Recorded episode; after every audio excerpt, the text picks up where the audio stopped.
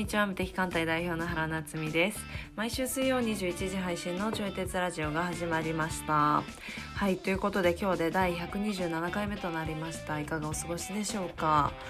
と先日ですね私京都に住んでいるのでその京都の三十三間堂っていうねあの、まあ、観音様がこう1,000体以上祀られているみたいなところに足を運んできたんですけれどもそうやっぱ京都ってそういう寺社仏閣みたいなのが本当にすごくてでそんなにさ1,000体も昔の技術でどうやって作ったの？みたいなロマンがあったり、ね、どうどうやってたんだろうね？みたいな話をしながら見て回ったりとかあとなんかすごく個人的に印象に残ってるのがそのお供え物をするじゃないですか。フルーツとかお供え物をしててそのフルーツがねお持ち帰りくださいって言って置かれてたんですよなんか私は結構それがすごい衝撃的であそういうのっていいのねみたいななんか無意識に自分がダメだと思ってる何かっていうのがあるんだなっていうのを感じたのとまあそういう話を本編でもしてるので是非聞いてみてください。はい、では今日はとこれから新しくやろうと思っていること自分の秘めている可能性について制限を手放して組み立てていくこと個人的に注目している韓国のブランディング言葉の定義を手放していくことなどといった話をしております。ちょい鉄ラジオは唯一の自分に向き合うきっかけになるラジオという立ち位置で発信をしていきますので聞いてくださる皆様が何か考えるきっかけになったらと思います。そしてお相手は教育業界でご活動されております佐伯和也さんです。それでは本編スタートです。え他最近の興味とか関心とかどんなことにありますか、はい、あ最近の興味関心で言えば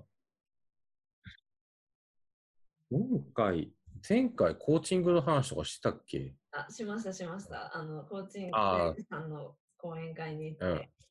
そう、コーチングをしたくなってるみたいな話。はい。うん。うんうんうん。そうだな、最近の興味か。何かあれから進めたりしてるんですか、うん、えっ、ー、とね、まず、そのオープンカウンセリング、公開でね、カウンセリングしようっていう会を立ち上げて、おおもう、で、それがまさに明日なんよね。ああ、そうなんですね。そうそうそうそうそう。もうこれで終わってますけどね。あ、そうやね。これが配信される頃には終わっているはず。はいはいはいはい。うんうんうん。そして今、あの、ちょっとスケジュールを見ながら、スケジュールのそのオープンカウンセリングの時間を間違えてたことに気づいた。危なかった。なんか10時からって書いてるのにさ、なんかスケジュール帳では1時からになっててさ。えー、危ない危ない。危ない危ない、本当に。気づいてよかった。よかったですね。ごめんね、この話しながらスケジュールを見るっていう。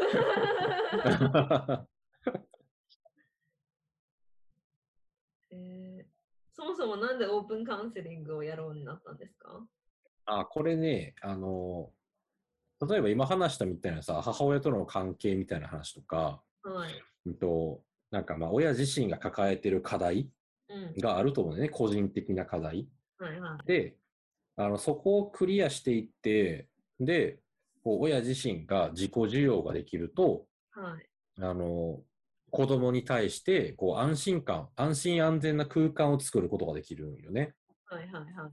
親の心が安定するから子供のいろんなことを認められるからね。はいはい。で、安全基地ができたら、はい、子供がその安全基地を本当に拠点にしていろんなことに、ね、挑戦したりとか、外の世界にこう飛び出していけるようになるんだよね。うんうんうん。うん。だから、その子育てをする上で、親自身が自分自身と向き合って、自分のね、課題をクリアして、で、自分自身を認められるようになるってことはめちゃくちゃ大事なことやと思うね。はいはいはい。そうそう。だからそれをう扱うイベントというか企画をやりたかったよね、ずっと。うんうんうんうん。うんうん。だそれがあのオープンカウンセリングだね。えー、そう。親の自己需要。で、まあ、あと1個付け足すなら、あの、アドラー心理学の実践編でもある感じ。はいはいはい、実際の子育ての現場でアドラー心理学の考え方とかをどうやって実践していったらいいのかっていうことも合わせてね、はい、そこでやっていきたいのよね。へえー、いいですね、いいですね。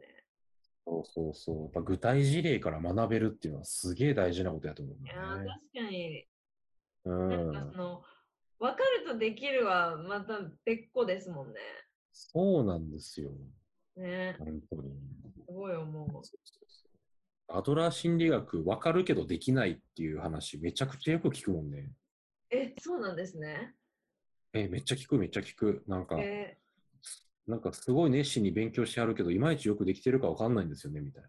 あはあはあはあはあ。とか。うん。なるほどな。確かに。そういうことでも考えたらいっぱいありそう。わかる。わかるとできる。うん、うん、あ、そうそうそうそう、あると思うわ。ねうん、うん。えー、確かに確かに。で、まあ、その関連で、あの、はい、アドラー心理学の勉強会みたいなのをしたいなと思ってて。えー、そうなんかアドラー心理学をなんか、まあ、5回とか7回ぐらいとかに分けて、はい、こうやりたい。で、うんうん、勉強会をした後にさ、なんか症状とか出したいのに、ね、全て終了しましたな、頭みたいな。えー、いいですね。ね、症状とか渡してみたいな。なんかな、何の欲望なんか分からないけどさ、症状、症状渡したい欲。うん、なんかそういうのもやりたいのよね。えー、うん。だからなんか今まで、はい、うんと、なんか自分にできるのはこれぐらいって思ってたその、ああ、なるほど、ね、はいはい。わかる？なんかちょっと、うんと小さめっていうのかな。ああ、確かに、それはすごいわかる、だからもう、これぐらいだって思ってたんやけど、はい、その、これぐらいの範囲の外側は、もう全部自信のないことだったのね。はあはあはあはあ。そうなるほど。はい、全部、全部は言い過ぎかな。その中でもやりたいことはあるけども、でも自信がないからできないとか結構たくさんあって。ああ、確かに。うん。そうそう。あとあれやね、人目が気になるとかやね。なんかなんて思われるんだろうみたいな。はあはあはあはあ。なんて言われるんだろうみたいなのに対する怖さとかもあって、はい、でそれで挑戦してきてないことがいっぱいあると。なるほど。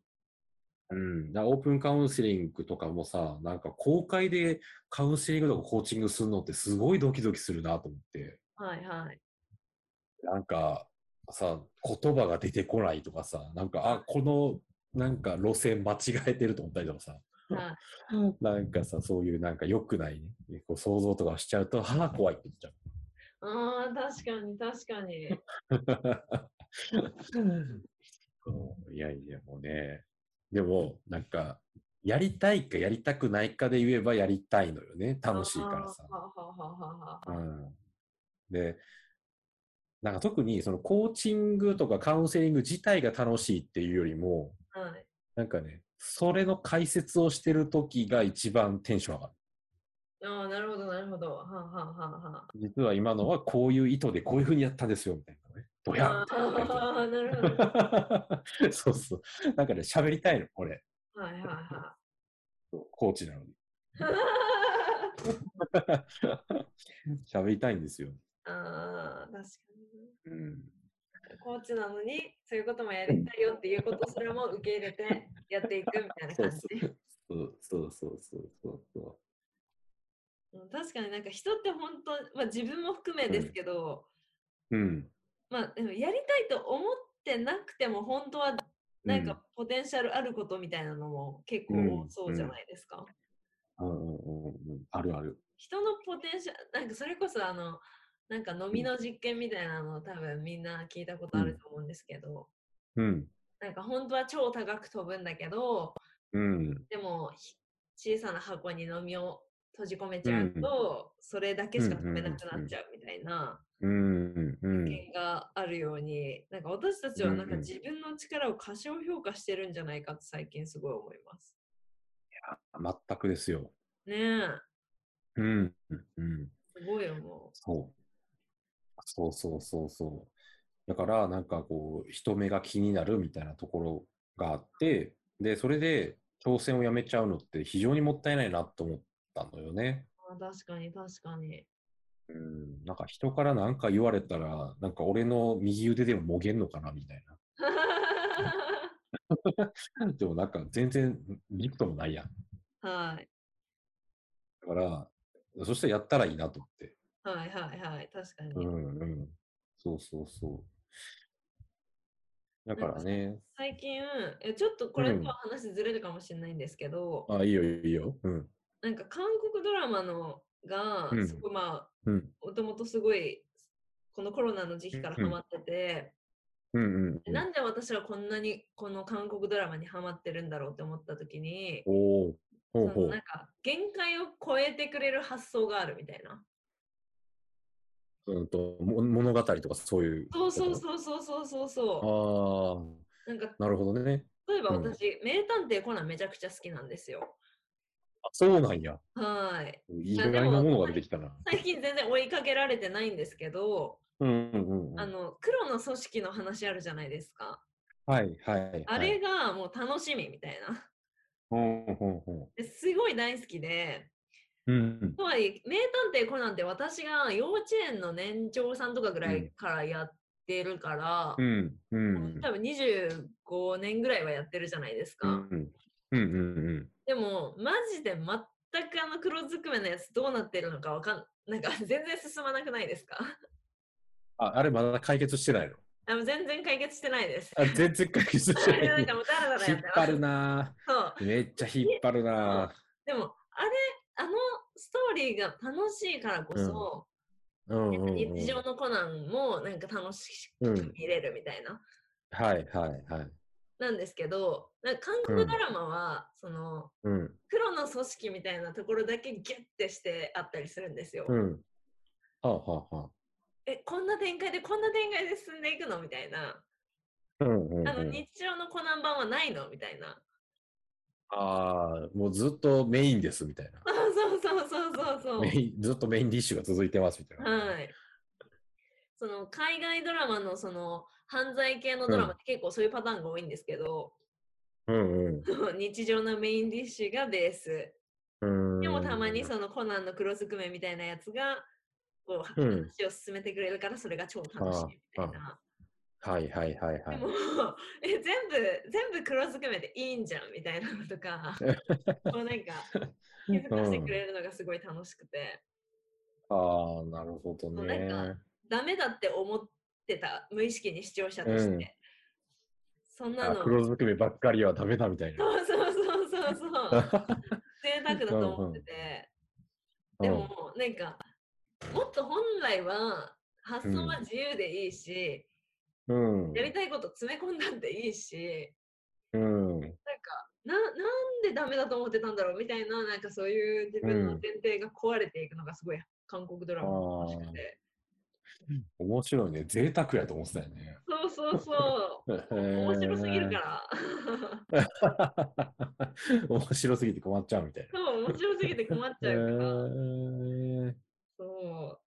だからなんか、そういう、なんか韓国ドラマって、うん、いや、韓国の文化が多分そうだと思うんですけど、うん、なんか、うん、フォーマットに当てはめるっていうよりも、うん、これをもっと面白くするためにはどうするみたいな、なんか問い問いベースでこう、プロダクトがなんかどんどん出てる感じがするんですよ。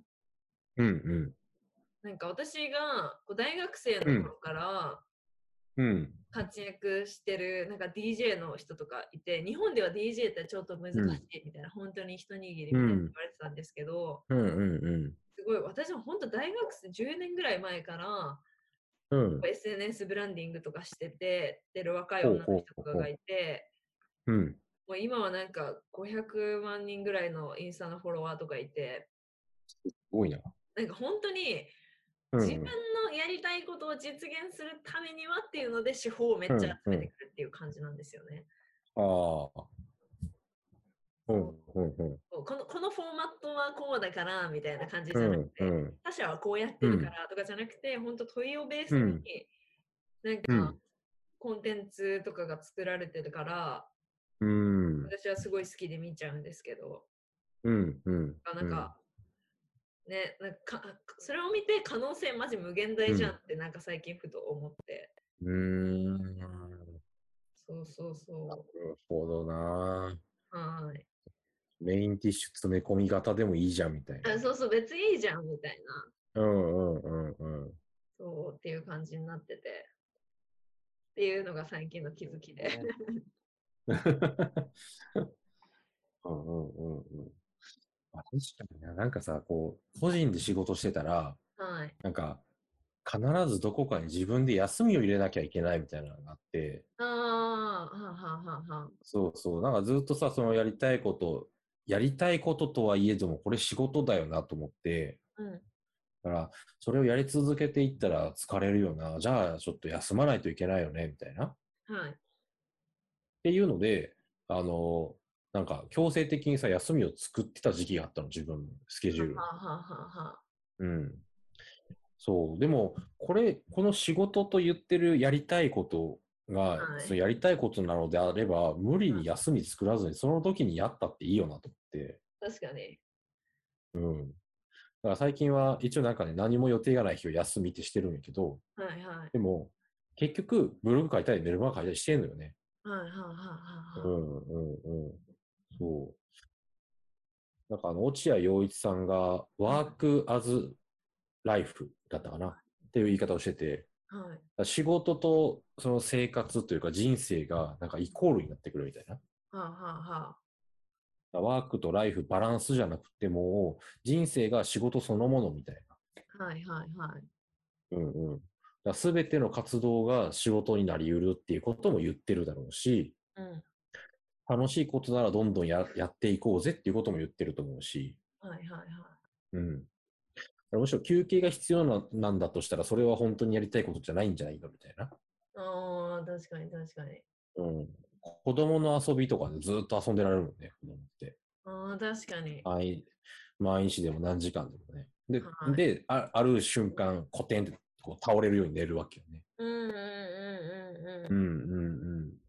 そう、だからそれぐらい使い切ってもいいんだろうなって思うよね。確かになうん。なんかあれですよね、その仕事は休みが必要なのに、うん、家事は休みとかいう前提がないのも不思議な話ですもんね。家事？家事なんて毎日するもんじゃないですか、掃除とか。そうだね。確かに。するする。なのになんかそれは休みというなんかカテゴライズにならないのもちょっと変ですよね。うん、ああ、確かにね、なんか何かしら家事してるもんね。洗濯とか。はい、まあ、特に洗濯とかそうかな。洗濯と料理。うん。うん。まあ、俺は半年に一回しか掃除してへん人やから、あれやけど。奥様がしてらっしゃるから。そうそうそう。奥様は稼働稼働してますもんね、ずっと。そうなんか不思不思議な話だなと思って。そのでも仕事っていう言葉が、うん、私たちの脳をこう支配するイメージと、うん、自分がそうありたいっていうイメージのすり合わせはなんかすごい自分にフォーカスしていく必要があるなっていうのを最近思ってて。ほうほうほう。例えば仕事って会社員の時は、なんか9時、17時で働くものが仕事というやつみたいな。うん。うん。うん、その言葉に支配されてたら、うん、なんかそれこそ好きでやってんのに、うん、なんか休日仕事やっちゃうとなんか充実してないやつみたいに思われたらどうしようとか、なんか そういうなんですかね。好きでやってんだけどみたいな、うん、でも幸せ本当に仕事だけみたいな。あなんかそういうその世間の言葉の定義とズレがこう自分の狭めちゃったりする可能性もあるから。あるなぁ。あります。思い当たることありました？あるあるある。あるよ。はい。うん。なんかさ、仕事をやるからには頑張らないといけないみたいな。ちょっと苦しまないといけないみたいな。ああ、確かにね、確かに確かに。うん。なんかさ、楽しくふざけて仕事やるなんてみたいな。うん、確かに。うん。そういうやっぱ仕事っていうものの言葉が持ってるイメージに、はい、なんか引っ張られやすいなって思う。うんうんうんうん。うん。なんか同じ話で勉強もそうやと思うんだよね。なんか勉強というかさ、つまらないものみたいな。はい。な頑張って、頑張ってやるもんじゃないみたいな。はいはい。頑張ってやらないといけないみたいなね。うん。うんうんうん。逆に言なんかそこがやりたいこととか楽しいことだけで構築できてたら最強よね、と。最強。うん。確かに。この仕事とかね。うん。勉強とかも、うん。机に座ってちゃんとやることみたいなのが、なんか勉強みたいな。机には座らんのちゃうかな。ごめんね。こういうの言いたくなる。え、何？ちゃんと机に向き合う？向き合って。はい、すいません、すいません、いなこと言いそういうことを勉強っていう定義に、うん、定義だったんだけど、うん。うん、でもそれこそなんかあの、英会話とか、うん、オンライン英会話って例えばおしゃべりっていう定義な感覚がする、うん、自分の中では。うんうんうんとか、なんか前話したネットフリックスを、バックグラウンド再生で聞くっていうのは、うん、なんかもう趣味みたいな感じだから、その勉強という言葉の自分が無意識に持ってるイメージとは、全く違うなと思って。でもなんかこうしなきゃいけないみたいな、うん、これはこういう言葉のイメージでみたいなことたちが結構自分を無意識に邪魔してたんだなっていうのを最近ふと感じます。うん。うんうん。こういうの連続よね、なんか固定観念に気づいて、で外していって、でまた別のさ、はい、今まで気づかなかったやつ気づいて、はい、で外してみたいな。はい、で、ちょっとずつ自自由になっていく、柔軟性が上がっていくみたいなね。そうん、なんか自分なりの言葉を再定義して、しっくりこなかったらまた変えて。で本当はもっと軽やかに柔軟であるはずなんですね、うんうん。仕事も勉強もね、ビジネスも。うん、本当に、本当に。うんうんうん。っていうことを思って、その言葉のイメージに縛られてることが、うん、そうっていうのを最近なんかふと思います。うんうんうんうん。あと、仕組みのイメージとか。仕組み？仕組み。ここういう手順でやらなければいけないとか。うん。なんか、周りの人はこういうプロセスでやってるから、こういうプロセスを踏まなければいけないとか。ああ。ああ、なるほどね。はい。あるな。うん。うん。なんか、コーチングのお客さんを昔増やそう、増やしたいと思った時に、はい。なんかやっぱ営業しないといけないみたいなね。対面でさ、人と会って、たくさん人と会って、こう、コーチングのセールスをしないといけないとか、はい、なんかブログとか書いてさ、SNS とか頑張って投稿しないといけないみたいな。はい。みたいな思ってたけど、なんかそれをやめて気楽にやった時の方が増えたりしたのね。そうそうそうそうそうそうそうそう。なんかそういうなんかうん、方法はこうとか、うん、そういうものから自由になっていくっていうのはすごく生きやすくなるなとも思うし。ね、とはいえ逆に自由すぎると選べない問題も発生してくるし、ね。うん。うんうんうん。なんか自分をこうカスタマイズしていくっていう意識が大切だなっていう。うん。うん。うん、うん最近のズーム。うん。最近ちょっとそれでさ、関連、関連するか分からないけど、ちょっと考えてるのが、はい、あの、なんか自分がいかに乗ってる状態で、なんか活動できるかどうかみたいなっていうのを結構ちょっと意識してて、はい。